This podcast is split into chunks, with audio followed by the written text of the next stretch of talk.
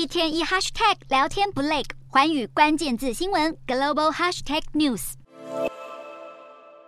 熟练操作弹药填装射击流程，驻守乌东赫尔松州最前线的乌军炮兵，利用英国援助的大口径 M777 榴弹炮猛轰进犯俄军，每一发都要让侵略者尝到西方重型火炮的滋味。乌俄两军持续对彼此阵地发动报复性袭击。当地时间二十九日，俄军锁定赫尔松州平民区，猛烈炮击，毁损一栋医院、一间学校，还有数栋民宅，造成将近十人伤亡。同一时间，俄国瓦格纳佣兵团则是对乌东顿内茨克州城镇。布拉霍达特发起围攻，一度声称完全掌控这块战略要地。只不过瓦格纳说法马上被乌方打脸。乌克兰武装部队参谋本部表示，乌军不但守住了布拉霍达特，还击退瓦格纳对另外十三座城镇发起的攻势。但是乌方也坦承，俄军对巴赫姆特市的地面部队侵略尚未告终，战况越来越艰难，急需大量西方武器援助。乌克兰才刚到手美国、德国、英国主力战车，马上又放眼西方第四代战机与长城导弹，却被德国总理萧兹回酸，想都别想得到德国战机。尽管被德国拒之门外，乌克兰要从其他盟国获得战机，并非不可能。美国媒体 Political 当地时间二十八日引述多名华府官员报道，有鉴于战争局势升温，美国国防部并不反对援乌 F 十六战机，还正在暗中推动这项计划，但还需要几周时间才能做出重大决定。